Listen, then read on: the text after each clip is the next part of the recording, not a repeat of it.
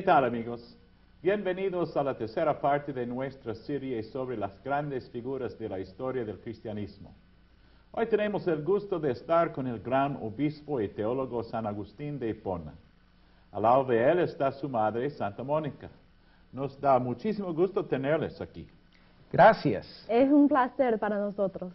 Mónica, cuéntenos algo sobre su vida y la vida de San Agustín. Bueno, yo soy de un pueblo del norte de África llamado Tagaste. Nací unos años antes de la muerte del emperador Constantino. Como otras mujeres de mi época, época no tuve mucha oportunidad de hacer muchos estudios. Mi esposo, esposo se llamaba Patricio. Él no era cristiano, pero yo sí. Tuvimos dos hijos y dos hijas que llegaron a ser creyentes en Cristo. ¿Y en qué año nació Agustín? Nació 17 años después de la muerte de Constantino, en el año de 355, 4, cuando yo tenía 23 años. Cuando nació, lo llevé a la iglesia para dedicarlo al Señor. Hicieron la señal de la cruz en la frente. Sí, pero no me bautizaron de niño. ¿No? ¿Por qué? Es que en esos tiempos mucha gente ah, pensaba que tenían que esperar hasta su lecho de muerte para ser bautizada, porque pensaban que si, si cometía un pecado mortal después del bautismo, no se podía salvar. Por eso decidí esperar para bautizarlo. De hecho, mi papá fue uno de los que esperó hasta su lecho de muerte para ser bautizado. Murió cuando yo tenía 17 años. Y no cabe duda de que su conversión se debió en gran parte a los esfuerzos de mi madre. ¿Y por qué? Pues ella siempre le era fiel, aunque él no. Ella tuvo mucha paciencia con él y ganó su respeto. No andaba en chismes y se portaba muy decentemente con él. Su comportamiento fue tan bueno y noble que mi padre se fue dando cuenta poco a poco de su propio mal, de su mal comportamiento y esperó cambiar. En ella se veía el Espíritu de Cristo y el testimonio de vida que ella daba fue lo que finalmente convenció a mi padre de la verdad del cristianismo. ¿Y cómo era Agustín de niño, Mónica? Siempre era bastante inquieto. Ah, le fue muy bien con sus estudios, pero era un poco rebelde y quería ser independiente. ¿Y lo educó en la fe cristiana? Bueno, traté de hacerlo lo más posible, pero me quería hacer, no me quería hacer mucho caso, tú sabes. una vez de joven se enfermó y estuvo a punto de morir y entonces pidió que lo bautizaran, pero de repente se recuperó y ya no quiso ser bautizado. Y Agustín, ¿qué nos puede decir de su juventud? Y de la juventud de Agustín. Ah, pues ah, de joven se hizo todavía más rebelde. Siguió con sus estudios y cuando terminó había estudiado cosas como filosofía y retórica que solo lo hicieron más vano y poco presumido. Se creía muy intelectual. Empezó a andar con sus amigos y no sé qué maldades hacían. Se dedicó a satisfacer los deseos de la carne, como escribió el apóstol Pablo. Y le insistía que no hiciera esas cosas, pero no me escuchaba. Lo único que podía hacer era pedirle al Señor día y noche que le ayudara a enderezar sus caminos pero en esa época parecía que el Señor no, no oía mis oraciones. Fue una época de mi vida que ahora me da bastante vergüenza y más bien quisiera olvidar. Pero lo que más me dolió fue cuando se eh, convirtió al maniqueísmo, le dolió mucho a mi madre a la edad de aproximadamente 18 años. Eso sí, que le rompió el corazón a mi madre. Maniqueísmo, ¿qué es eso? El maniqueísmo fue una religión eh, traída del Oriente, específicamente de Persia, fundada, por un maní un poco más de 100 años antes de mi nacimiento. Maní decía ser el consolador prometido en el Evangelio de Juan, pero enseñaba una doctrina filosófica que tenía raíces en otras religiones orientales. Mezclaba ideas del cristianismo con ideas del pensamiento griego y persa e incluso del budismo. Esta fue la época más dolorosa de mi vida. Noche y día lloraba yo al ver lo que hacía mi hijo y escuchar las barbaridades que decía. De hecho, me afectó tanto que ya no le pude dejar entrar en la casa, pues me dolía mucho lo que pasaba en su vida. Inclusive que hablé con un obispo anciano para pedirle que hablara con mi hijo y le rebatiera sus errores, pero el obispo solo me dijo que tuviera paciencia y siguiera orando. Y dijo que tarde o temprano mi hijo ah, se daría cuenta del horror del maniqueísmo. Me sorprendió al decirme que él mismo había practicado esa religión antes de hacerse cristiano. Y Agustín, ¿y cuánto tiempo duró usted en ese maniqueísmo? Nueve años, o sea, desde que tenía 18, 20 años hasta que cumplí 28. ¿Y todo ese tiempo estuvo en Tagaste? No. De hecho, antes de aceptar el maniqueísmo, había ido a Cartago para continuar mis estudios. Como usted sabe, Cartago era la ciudad más importante de esa parte de África. Está en la costa a unos 600 kilómetros o 400 millas de Roma atravesando el Mediterráneo. También él conoció a su mujer en Cartago y empezaron a vivir con ella. ¿Pero no se casaron? No, ella era una cortesana de un nivel social inferior y por eso no debía casarme yo con ella. Casi al año después de haberme unido a ella, tuvimos un hijo, le pusimos a Deodato. Sí, duramos como 15 años juntos hasta que me hice cristiano. ¿Y cómo estuvo eso? Pues a los 29 años dejé Cartago para ir a vivir a Roma. Yo no quería que se fuera, mi mamá no quería que me partiera, eh, que yo partiera a Roma. Sí, él estuvo en Cartago tratando de, eh, ah, yo estaba en Cartago tratando de impedírselo, pero una noche me engañó y salió para tomar un barco para Roma. Entonces, eso también fue muy difícil para mí. En Roma yo trabajé como profesor de oratoria menos de un año. Luego obtuve una posición en Milán, más al norte de Italia, y me fui para allá. Ahí es donde me convertí a, la fe cristiana. Ambrosio, el obispo de Milán, era conocido en todo el mundo de aquella época como un gran orador y decían que sus sermones eran magníficos. Y yo como era profesor de oratoria, iba a escucharlo frecuentemente. Y así poco a poco me fue convenciendo de la verdad del cristianismo. Para ese entonces yo también debo agregar, ya había abandonado el maniqueísmo. Así que a los 33 años me bauticé en Milán junto con mi hijo Adeodato y mi amigo Alipio. Y Mónica, me imagino que usted estaba bastante contenta con eso. Sí, como usted no tiene idea. Después de tantos años de lágrimas y dolor y de oraciones constantes, día y noche, el Señor finalmente me concedió lo que tanto le había pedido. ¿Y qué fue lo que lo trajo al cristianismo, Agustín? Para serlo franco, fueron varias cosas. Obviamente, eh, Dios mismo lo hizo todo. Él fue obrando en mi corazón de distintas maneras. La ah, fidelidad y las virtudes de mi madre tuvieron mucho que ver, debo de agregar. Los sermones de Ambrosio, por ejemplo, también hicieron un impacto muy grande en mí.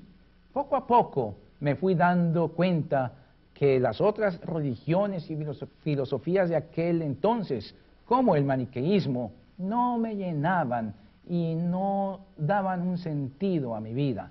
La comunión que veía entre los cristianos, en cambio, y su humildad me impresionaba mucho. Varios amigos míos se convirtieron al Evangelio de nuestro Señor Jesucristo y ellos también contribuyeron a hablarme de tal manera que al paso, me al paso del tiempo me convencieron. Me prestaron libros, me puse a leer la Biblia, en particular leí las epístolas de San Pablo y éstas contestaron muchas dudas que yo tenía acerca del cristianismo. Al mismo tiempo, yo debo de agregar, francamente me resistía, más eh, eh, que nada por dos motivos. Primero, yo tenía grandes aspiraciones en la vida. Quería llegar a ser un hombre de gran importancia en el imperio, ganar honores y muchos bienes y hacerme rico y muy conocido, famoso. Mi carrera iba bastante bien hasta ese entonces. Sentía que si me hacía yo cristiano, iba a tener que echar todo por el borde. Y segundo, yo quería dejar los pecados de la carne. Pensaba que tendría que vivir una vida casta y no me, no me estaba interesando mucho ese aspecto, pero llegó el momento en que tuve que hacer un análisis de mi vida y estaba yo preparándome poco a poco en dirección a cambiar mi vida. Mis malos amigos y amigas me eh, impresionaban, me, presionaban mucho a no dejar la vida que yo llevaba. Cuando quería eh, dejar esos círculos me decían, con que quieres andar con, ya no quieres andar con nosotros, ¿eh? vas a dejar la buena vida para convertirte en cristiano. Y así se burlaban mucho de mí. Y a pesar de eso, eh, Dios me, convenció. El, Señor, debo decir, me convirtió. Me hizo ver mi pecado y mis grandes equivocaciones y malas aspiraciones en la vida. Sentía dentro de mí algo que me empujaba hacia Él, algo que no me dejaba en paz hasta que me, entregué completamente eh, en sus manos. En un momento llegué, por ejemplo, a creer que lo más importante en la vida era el tener muchos bienes y honores, fama y prestigio. Pero ya después me di cuenta que satisfacer los deseos de la carne eh, no estaba dentro del propósito de seguir al Señor. Dios obró de muchas maneras en mi vida para atraerme hacia Él, a pesar de que yo me resistía y quería seguir en mi vida de pecado. Pero al fin Él fue más fuerte que yo y me venció. No pude hacer otra cosa sin entregarme en sus manos. Y cuando lo hice, sentí una gran alegría y muchísima paz en mi interior. Por eso le digo al Señor, Tú nos has creado orientados hacia ti y nuestro corazón está inquieto hasta que descansa en ti. Esa es una de mis eh, eh, frases más célebres. Qué interesante es su historia. Pero para antes de seguir con más de esta historia, vamos a hacer una pausa y luego continuaremos con nuestra entrevista.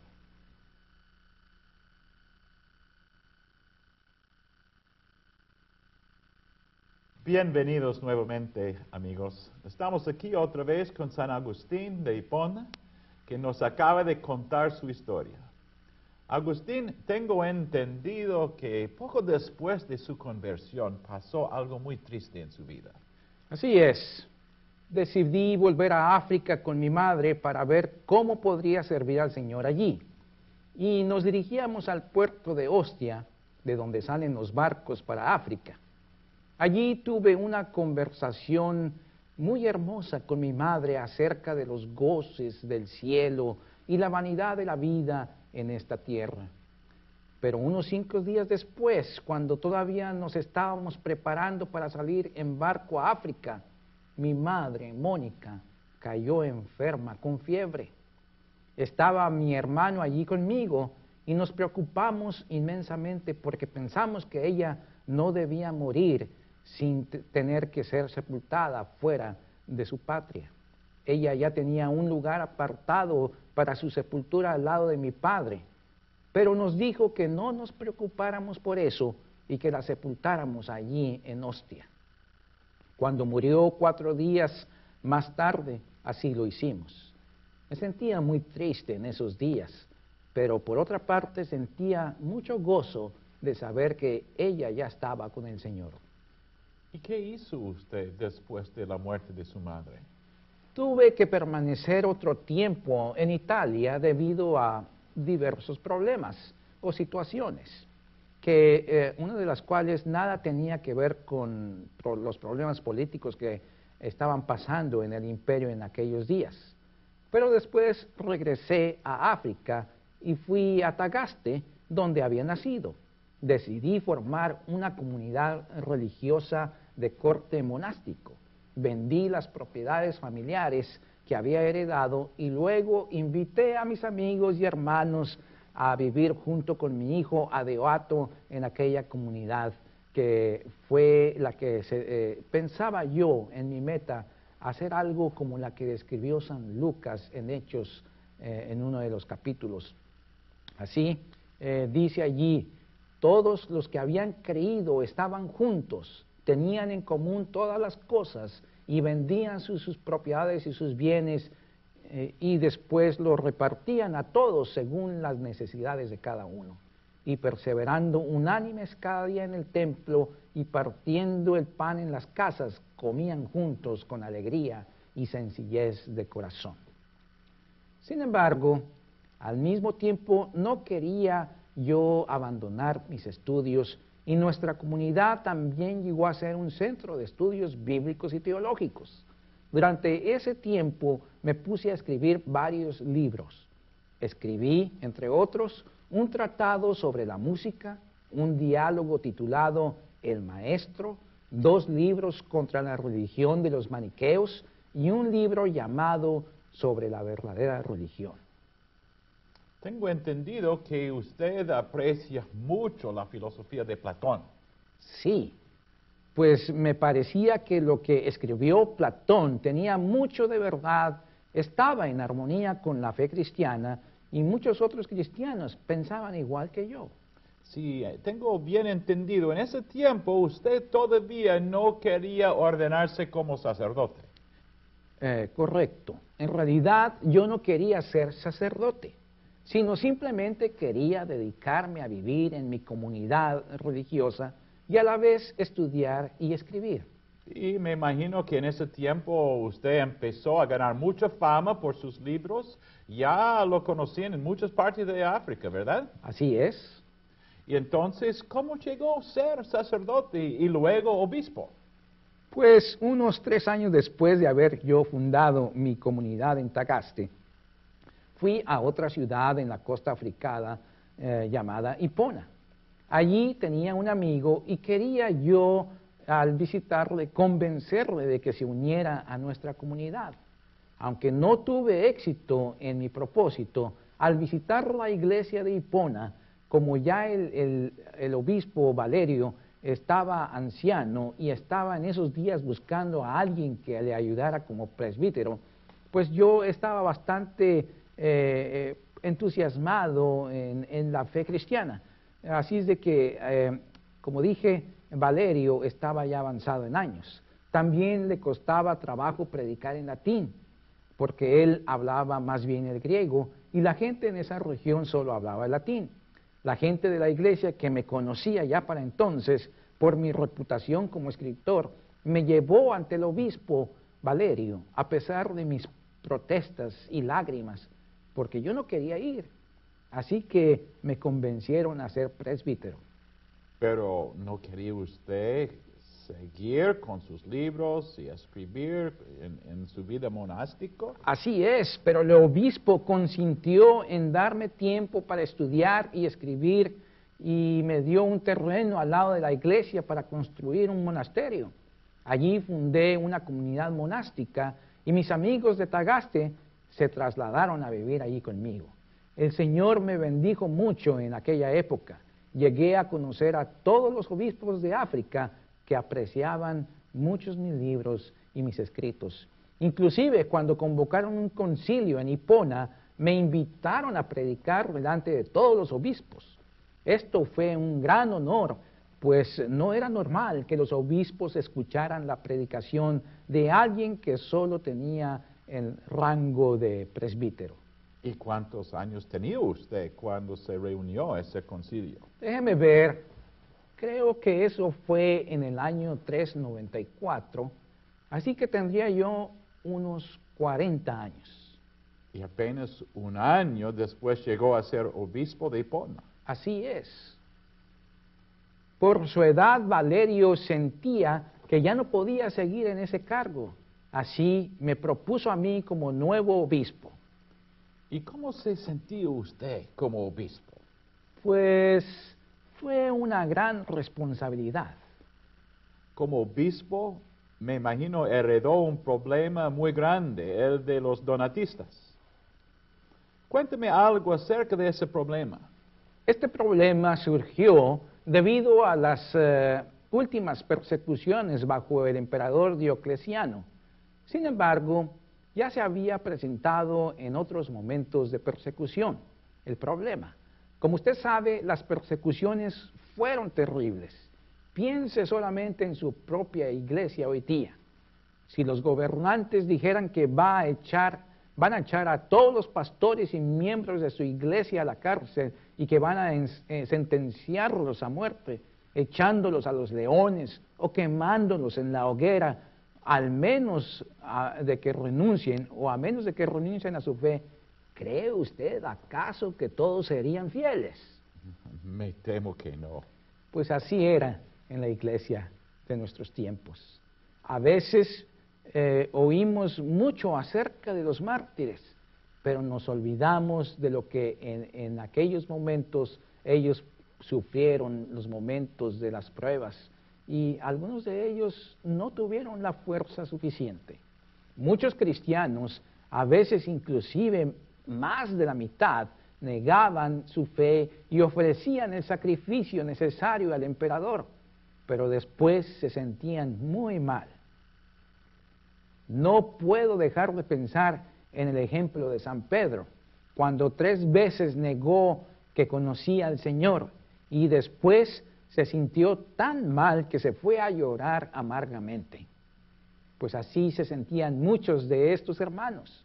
Luego, cuando terminaba la persecución y soltaban a los cristianos de las cárceles, había dos grupos entre los cristianos.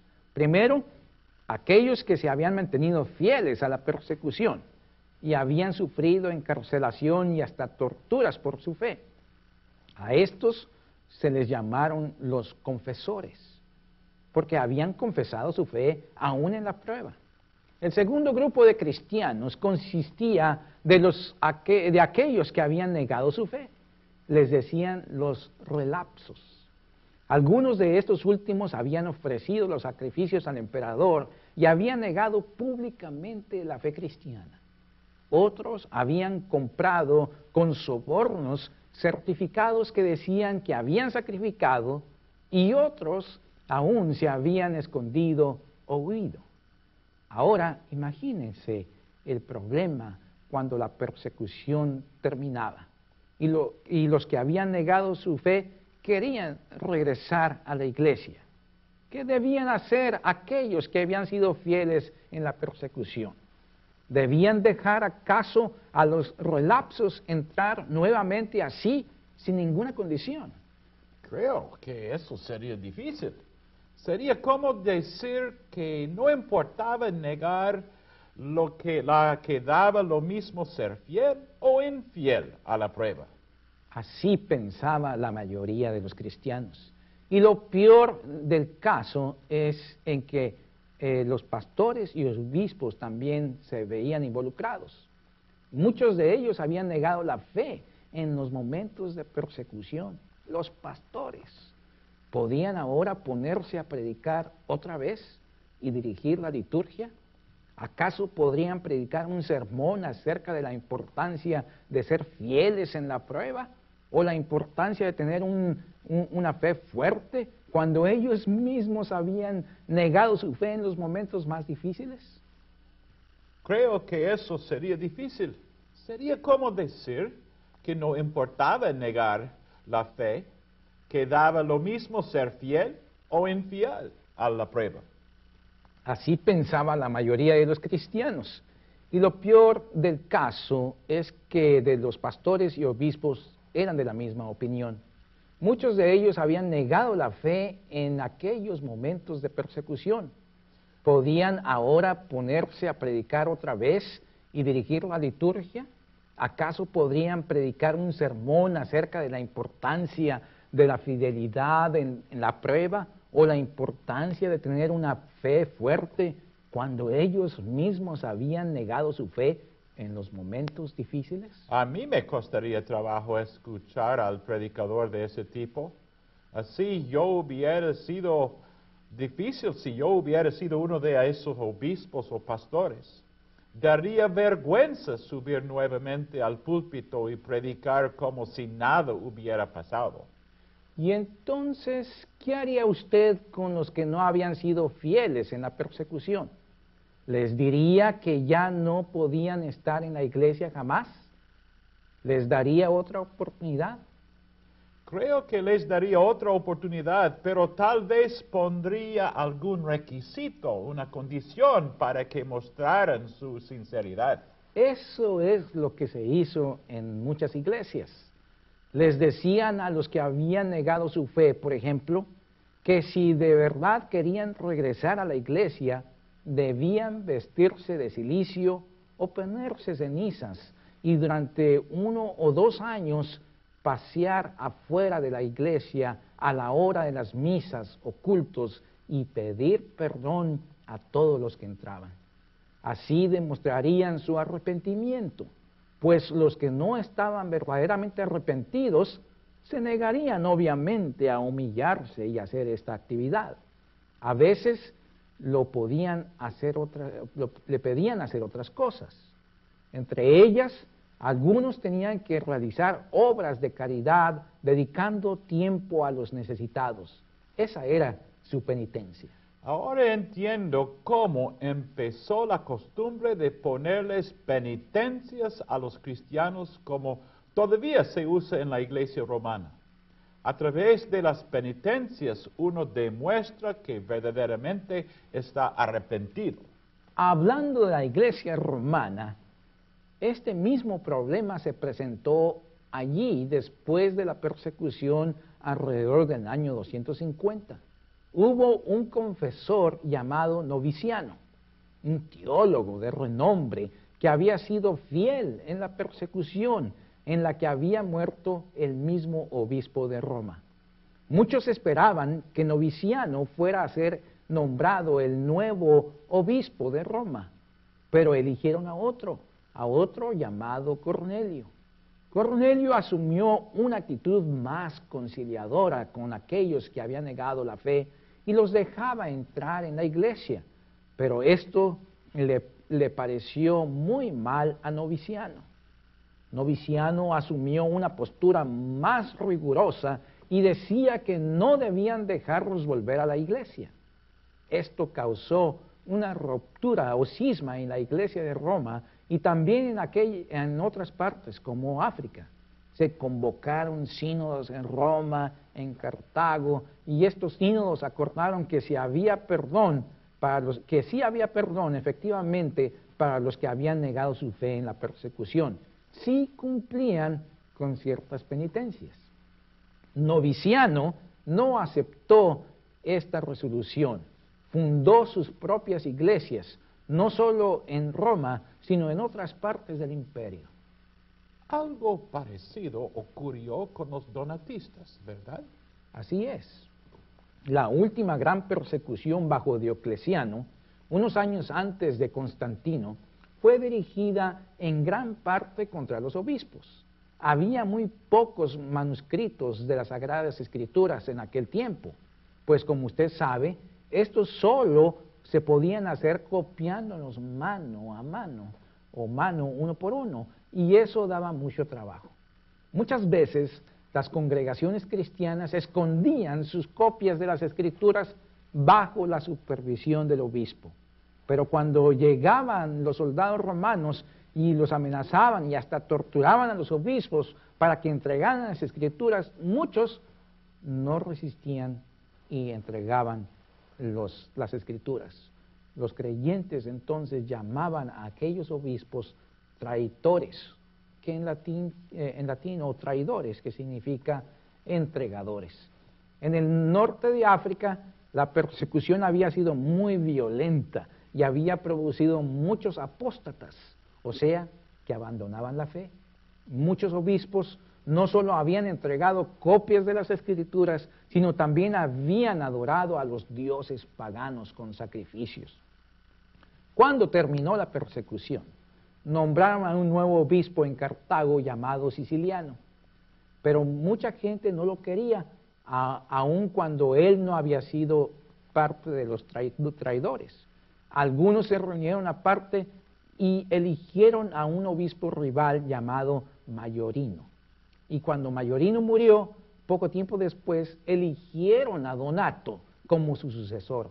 Donato decía que uno de los tres obispos que, había, que habían consagrado a Siciliano era traidor y por eso esa consagración no era válida.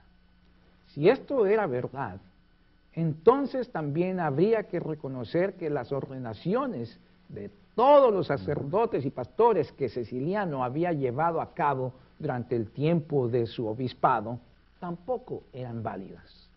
Asimismo, los donatistas dijeron que los bautismos y, que habían efectuado aquellos eh, ordenados bajo Siciliano eh, y que eran partidarios de él no tenían validez y que era necesario que esos creyentes fueran rebautizados. Según Donato, todo lo, hacía un, todo lo que hacía un obispo traidor o inclusive alguno que estaba en comunión con los traidores no tenía ninguna validez. Sin embargo, los obispos católicos o de otras ciudades y luego el mismo Constantino reconocieron a Siciliano como el verdadero obispo y no a Donato. Esto le pareció mal a Donato y presentó su queja ante Constantino, pero Constantino favoreció a Siciliano. Bueno, puedo entender las dos posturas. Por una parte, es necesario perdonar a los que han pecado, aunque sean obispos, como decía el Partido Católico de Siciliano. Pero por otra parte, sería difícil aceptar a un obispo en momentos de persecución quien había caído. No cabe duda. Pero la verdad es que había otros intereses también. Los que seguían a Donato, que se llamaban donatistas, tampoco tenían las manos totalmente limpias. Había traidores entre ellos mismos también. Asimismo, lo que buscaban muchos donatistas, donatistas eran recibir de Constantino los favores que sólo él podía conceder a las iglesias católicas que reconocían a Siciliano, como la exención de impuestos y donativos para templos y otras obras. Los donatistas no podían recibir nada de eso mientras no se reconciliaran con los católicos, pero solo a estos les había prometido Constantino esos favores. Pero ahora, todo eso sucedió, esto sucedió mucho antes que usted naciera. ¿Qué tiene que ver todo esto con usted? Cuando asumí mi posición como obispo de Hipona, el movimiento donatista ya estaba muy extendido en África. De hecho, alrededor de la mitad de los cristianos en África eran donatistas. ¿Y por qué se había hecho tan popular el movimiento donatista? Aunque muchos cristianos eran donatistas por convicción, religiosa, había muchos otros que se habían unido al movimiento donatista por otros motivos. Usted sabe que en cualquier imperio siempre hay movimientos independientes y rebeldes que consideran a los gobernantes del imperio como opresores. Había muchos en África que se sentían así.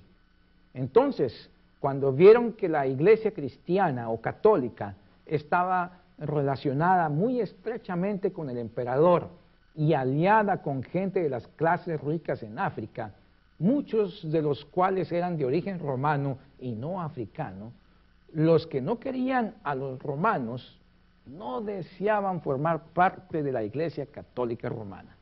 Querían ser cristianos, pero no querían estar asociados con los romanos opresores. Por eso decidían relacionarse mejor con los cristianos donatistas. De hecho, había algunos donatistas muy extremistas, llamados los circunceliones, que usaban del terrorismo y la violencia como instrumentos para eh, presentar una protesta violenta frente a los cristianos católicos. Francamente, eso me acuerda a lo que vivimos en nuestro mundo actual, en lugares como Irlanda del Norte y el Medio Oriente, donde algunos justifican el terrorismo para defender posturas religiosas. Ese fue el problema que heredé siendo ya obispo. ¿Y qué hizo usted frente a ese problema? Varias cosas. Ante todo, me puse a escribir tratados y libros para refutar las enseñanzas de los donatistas. ¿Y cuáles eran sus argumentos en contra de ellos? Usé varios. Demostré con argumentos históricos, por ejemplo, que la jerarquía católica no,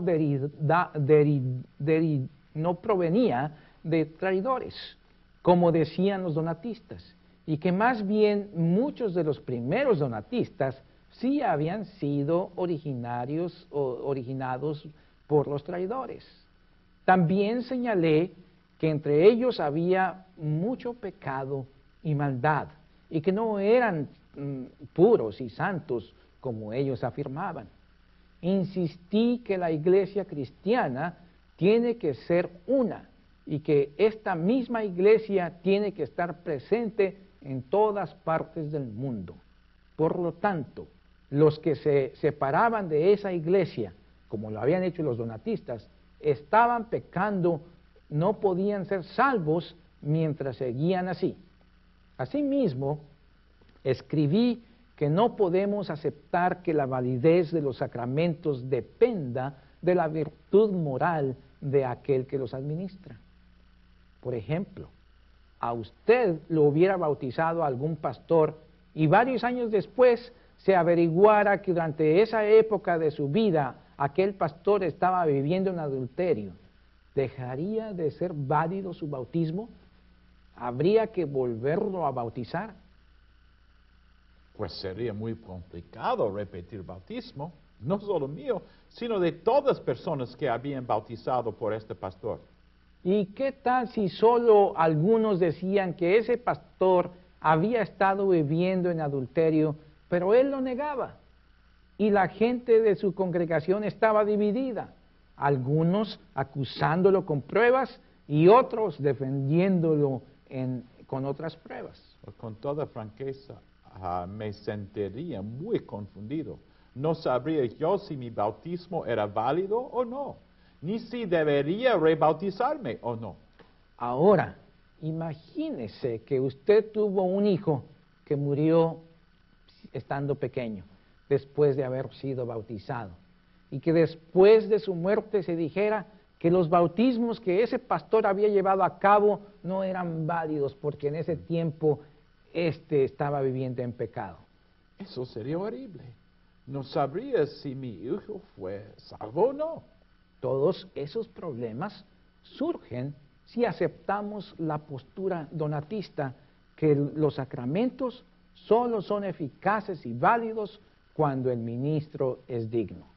Por eso yo insistí que la validez de los sacramentos no podía depender de la virtud moral del pastor que los administraba. Aun cuando el obispo o algún pastor o sacerdote ordenado por ese obispo era indigno por algún motivo, los sacramentos que hubiera administrado deberían ser aceptados como válidos.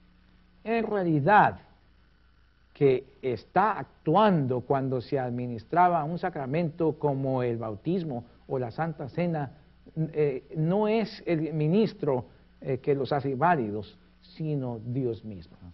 De hecho, todos los que somos ministros somos hasta cierto punto indignos de administrar los sacramentos, pues todos somos pecadores. De la misma manera, los que recibimos los sacramentos también somos pecadores, por lo tanto, indignos de recibirlos. Pero aún así, las promesas que el Señor ha hecho con referencia a los sacramentos son inquebrantables, no dependen de nosotros, sino únicamente de Él. Los sacramentos son medios por los cuales Dios nos comunica su gracia y su perdón para limpiarnos de pecado. Si estuviéramos limpios, no necesitaríamos de los sacramentos. Quisiera retomar un punto que usted mencionó hace un momento. Dijo que la iglesia es una y por lo tanto los que se separan de ella cometen pecado y no pueden ser salvos. Así lo dije. Pero no podían decir los donatistas que los que se habían separado de la verdadera iglesia eran ustedes, los católicos, y no ellos. No podían de ellos había sido fieles y usted no, y que la única iglesia verdadera fue la suya. De hecho, eso era lo que decían. Pero nosotros éramos más que ellos, al menos en el imperio romano y el mundo en general. Ellos solo tenían iglesias en África, no les decía que una de las, una yo les decía que una de las marcas de la verdadera iglesia es que tiene que ser católica y estar presente en todo el mundo. Pero no es posible que a veces la iglesia mayoritaria se equivoque y la minoría tenga razón? Bueno, creo que eso podría suceder, pero creo que en ese caso no era así eh, con los donatistas. Usted hizo después otra cosa en contra de los donatistas que muchos han criticado. Dijo que era justificable usar la fuerza en contra de ellos. Sí, pues cuando algunos practican el terrorismo, ¿qué debemos hacer? ¿No debemos defendernos y defender la verdad? ¿Debíamos dejar, por ejemplo, que los circunceliones siguieran aterrorizando a cristianos con violencia sin hacer nada? Pero yo no sé si la violencia de unos justifica que los otros responden con violencia. Bueno, bajo ciertas circunstancias no, pero creo que hay circunstancias en que la fuerza e inclusive la violencia son aceptables. De hecho, en ese tiempo escribí que una guerra, una guerra puede ser justa cuando se cumplen tres condiciones. Primera, no debe llevarse a cabo por ambiciones territoriales o por otros intereses personales, sino únicamente por motivos justos. Segunda, solo tienen derecho a llevar una guerra justa las autoridades que Dios ha puesto en el poder. Individuos y grupos pequeños o minoritarios que se oponen a esa autoridad no tienen ese derecho. Y tercera, el amor tiene que ser el motivo detrás de la guerra. Pero ¿cómo se puede hacer guerra contra otros en nombre de amor por ellos? Como dije hace unos momentos, yo insisto que solo los que están dentro de la Iglesia Católica y Universal pueden ser salvos. Por lo tanto, si tenemos que perseguir a la gente que ha dejado esa única iglesia, y usar la fuerza para hacer que esa gente vuelva es para su propio bien, para que sean salvos. Francamente, Agustín, esos argumentos no me convencen. Muchos siglos después, ese mismo argumento se usó para maltratar, castigar, esclavizar y masacrar a muchos de los indígenas de las Américas que no querían convertirse al cristianismo, los conquistadores decían que al usar sus espadas para forzar a los indígenas a hacerse cristianos, les estaban haciendo un favor y estaban actuando por amor a ellos. Asimismo, su argumento de que solo los que pertenecen a la iglesia mayoritaria pueden ser salvos tampoco convence. Yo creo que a veces las minorías pueden tener razón y la mayoría puede estar en un error. Usaron el mismo argumento de usted los que condenaron a Martín Lutero. Le decía, ¿cómo puedes pensar que tú estás en razón y todo el resto de la iglesia está en error? Tú eres un cismático. Estás dividiendo la iglesia. Y por sí le condenamos. Personalmente, creo Lutero era el que tenía razón y no la iglesia mayoritaria. Pero creo que en el caso de los donatistas se mostró que mi posición era la correcta. Mire lo que pasó. Gracias en gran parte a mis escritos, los esfuerzos de las autoridades por erradicar a los circunciliones y presionar a los donatistas para que regresaran a la Iglesia Católica, pudimos superar ese problema. Los donatistas fueron regresando en grandes números a las iglesias católicas y eh, a partir de allí el donatismo perdió fuerzas y finalmente se extinguió por completo. El donatismo dejó de existir, pero la verdadera Iglesia Católica, eh, sin embargo, seguirá existiendo siempre hasta el fin.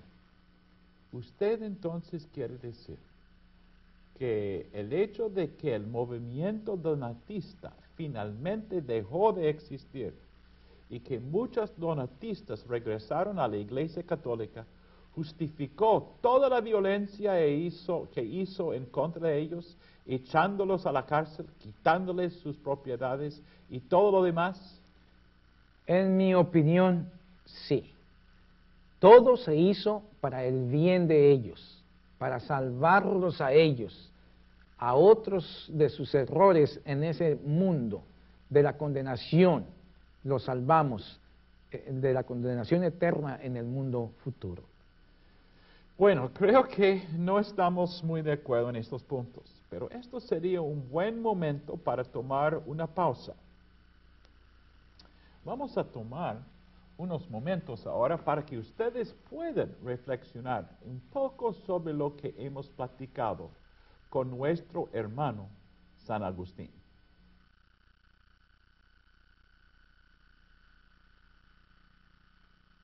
Bienvenidos nuevamente. Estamos aquí todavía con San Agustín el que fuera obispo de Hipona.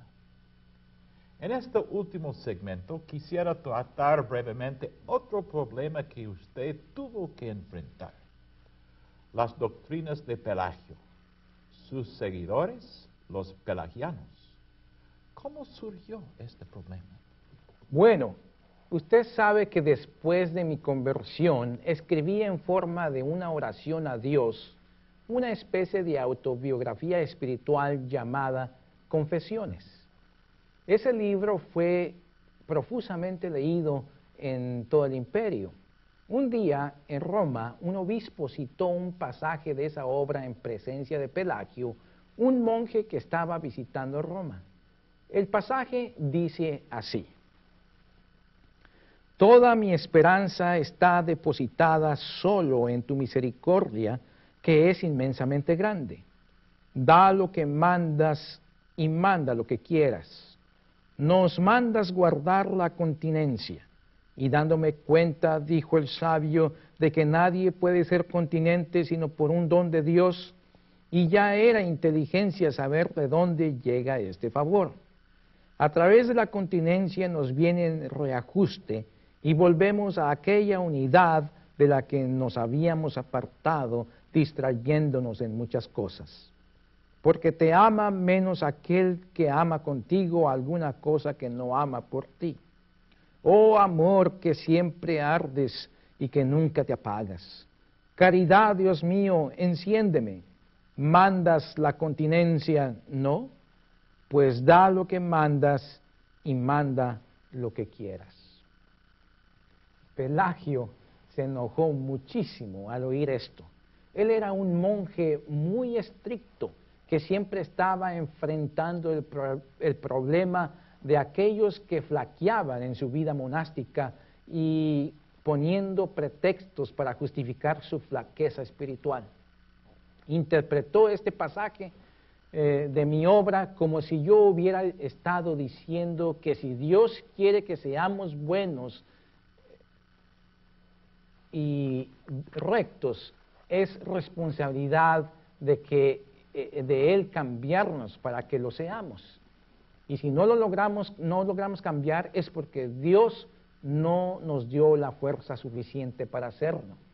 En la mente de Pelagio, esto significaba echarle la culpa a Dios por nuestros pecados.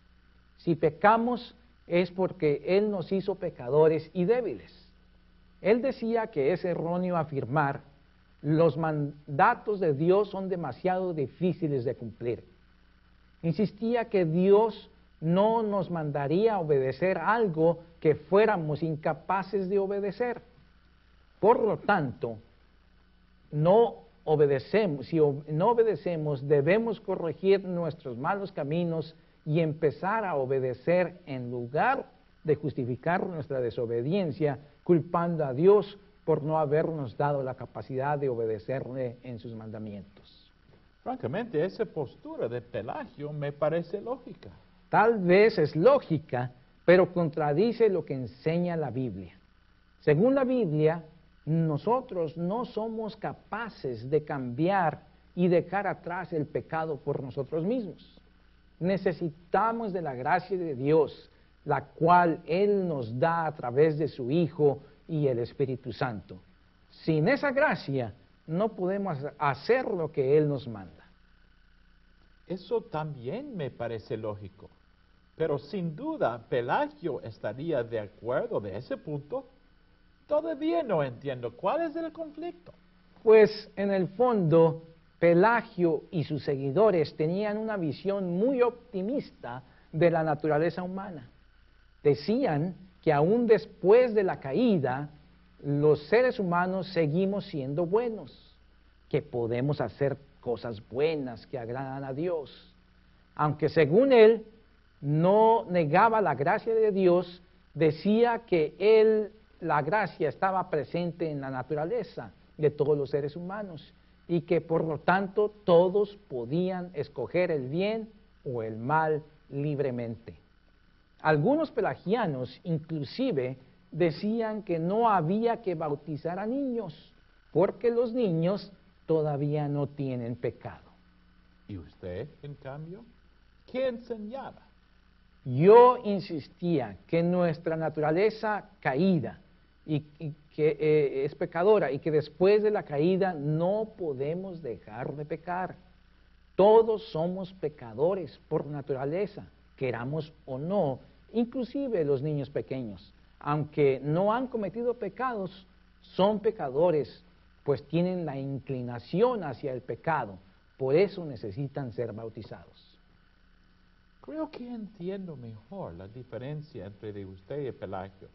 Si tuviera que ponerlo en mis propias palabras, Plegario diría que somos pecadores porque pecamos, pero podemos dejar de pecar. Usted, en cambio, diría que pecamos porque somos pecadores por naturaleza. Solo Dios puede cambiar nuestra naturaleza. Así es. Por eso no podemos cambiar. Dios eh, nos comunica su gracia, porque no podemos nosotros cambiar. Él viene a nosotros. Su gracia es como un poder que nos permite escoger el bien en lugar del mal. Sin duda, todos los cristianos seguimos escogiendo el mal a veces, pero también somos capaces de elegir el bien gracias al Espíritu Santo. ¿Y los que no son cristianos no pueden elegir el bien y hacerlo? ¿No son libres? Bueno, yo diría que son libres para tomar muchas decisiones en su vida pero si no reciben la gracia de Dios, y esto es lo que yo insisto, no pueden hacer lo que agrada a Dios. No son libres para dejar atrás su, pecado y acercarse a Dios. Creo que eso es algo que usted ve reflejado en su propia vida? Por supuesto que sí.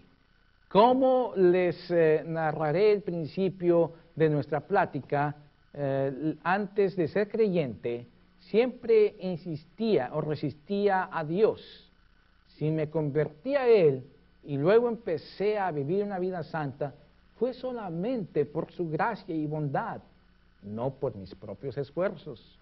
Yo no elegí a Dios, más bien Él me eligió a mí. Pero usted diría entonces que nuestra salvación depende únicamente de Dios y no de nosotros? Si es así, parecería injusto que Dios solo salvara a algunos, los elegidos, dándoles su gracia, mientras condenara a otros solo porque no los eligió ni les dio su gracia transformadora.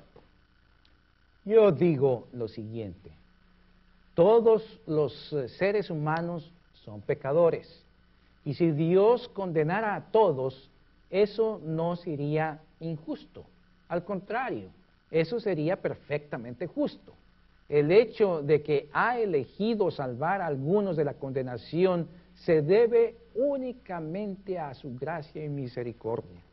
Por lo tanto, en el caso de los que se pierden, no se les hace ninguna injusticia, pues obtienen lo que merecen.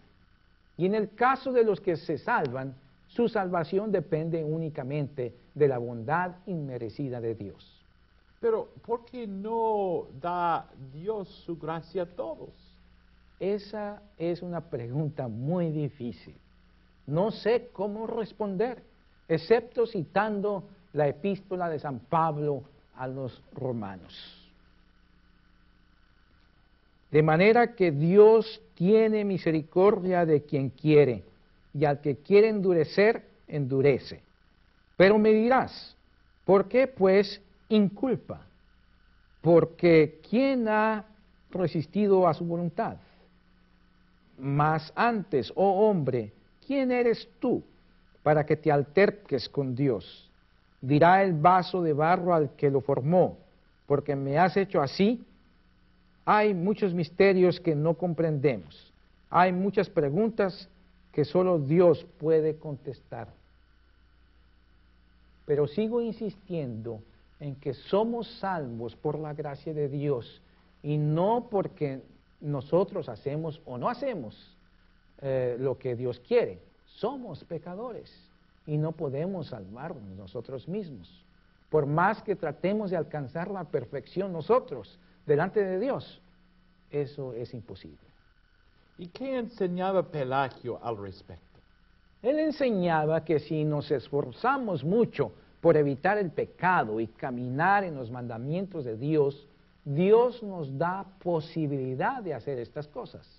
En otras palabras, decía que debemos hacer algo de nuestra parte o que Dios nos ayudará a hacer lo demás. Eso me suena a una frase que se oye muy frecuentemente en nuestros días. Ayúdate y Dios te ayudará. Ese tipo de ideas es precisamente lo que no puedo aceptar. Nuestra salvación no depende de que nosotros empecemos a hacer algo o lo que Dios quiere para que Él eh, responda favorablemente. Más bien, Él es el que produce en nosotros lo que Él quiere. Como dice San Pablo en Filipenses, Dios es el que eh, es en nosotros quien produce tanto el querer como el hacer. Estoy de acuerdo.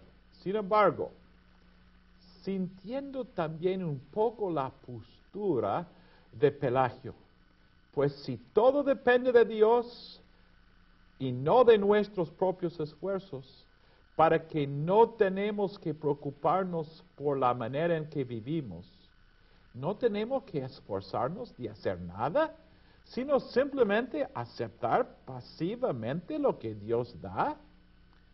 Pero esa es la misma esencia del Evangelio.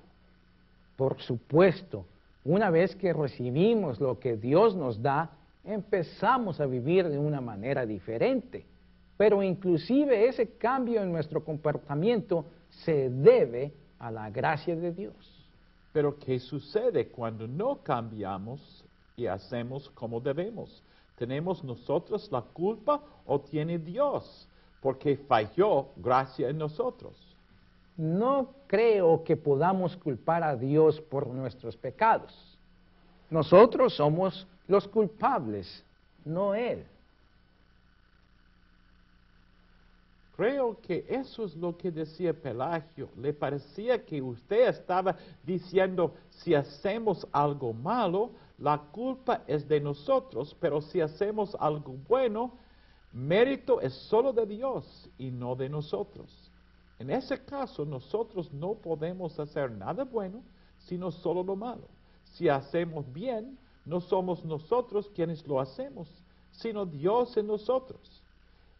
Eso es lo que yo digo que enseñó San Pablo. Por nosotros mismos no podemos hacer el bien.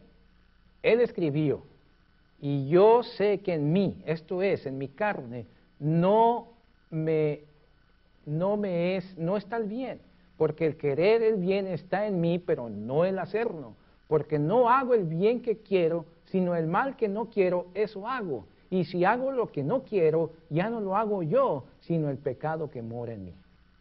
Pero ¿cómo respondería usted a la preocupación de Pelagio, Pelagio en cuanto a la necesidad de una vida santa? ¿No quiere que Dios que nos esforcemos por vivir de acuerdo a sus mandamientos? ¿Qué debemos decirles a los que no hacen ningún esfuerzo por hacerlo? Por supuesto, hay que tratar de corregirlos, pero al mismo tiempo hay que hablarles y recordarles de la gracia de Dios, pues en su gracia los elegidos para salvación, y eh, Él ya lo ha hecho, y les ha perdonado su pecado. Si de veras han recibido la gracia de Dios, esa gracia tiene que dar frutos en su vida. Eso es lo que tenemos que decirles a los creyentes que no viven de la manera de vida, para que respondan adecuadamente a la gracia divina. Bueno, me parece muy interesante esa discusión, pero lamentablemente el tiempo se nos está terminando. ¿Nos podría decir en qué acabó este asunto de Pelagio? Pelagio anduvo por todo el imperio buscando apoyo para sus ideas y en muchas partes francamente encontró algo de apoyo. Sin embargo, fue condenado por el obispo de Roma, Inocente I, en el año 417. Poco tiempo después, Inocente murió y el nuevo obispo de Roma, llamado Sósimo, al, al principio comenzó a apoyar un poco a Pelagio y a otros que compartían sus ideas. Pero el emperador Honorio le escribió una carta al Papa Sósimo condenando las ideas de Pelagio y un concilio de 200 obispos africanos en Cartago aprobaron una serie de cánones contra Pelagio. Al mismo tiempo, el Papa Sósimo fue conociendo mejor la doctrina de los pelagianos y por fin tomó la decisión de condenar y excomulgar a Pelagio y sus seguidores y firmar las doctrinas y afirmar las doctrinas de, la gracia, el pecado original y la eficacia del bautismo. Parece que Pelagio, ya derrotado, se fue a Egipto, pero ya no supimos más de él. Entonces así terminó todo. Bueno, no completamente. Algunos suponían se oponían a lo que yo enseñaba acerca de la predestinación y decían que contradecía la, la, doctrina del libre albedrío. Querían todavía insistir que de alguna manera nuestra salvación depende de nosotros y de nuestros méritos y no solamente de Dios. El pelagianismo, o como ahora se le conoce también el semipelagianismo, nunca se da por vencido Así que tuve que escribir un poco más sobre el tema, pero creo que donde quiera que exista la iglesia cristiana, siempre habrá quienes defiendan ideas como las que tenía Pelagio. Agustín, con toda franqueza quiero expresar mi más sincero agradecimiento porque compartió todas estas experiencias e ideas con nosotros. También nos sentimos muy contentos de haber podido conocer y escuchar a su madre Mónica. Seguiremos pensando en usted y en lo que nos ha dicho, pues nos ha hecho reflexionar sobre muchos puntos de gran importancia. Ha sido un placer. Al contrario, el placer ha sido mío. Agradezco su atención y espero que esta hora puedan tomar algunos momentos más para compartir sus ideas sobre lo que han escuchado. Que Dios le bendiga.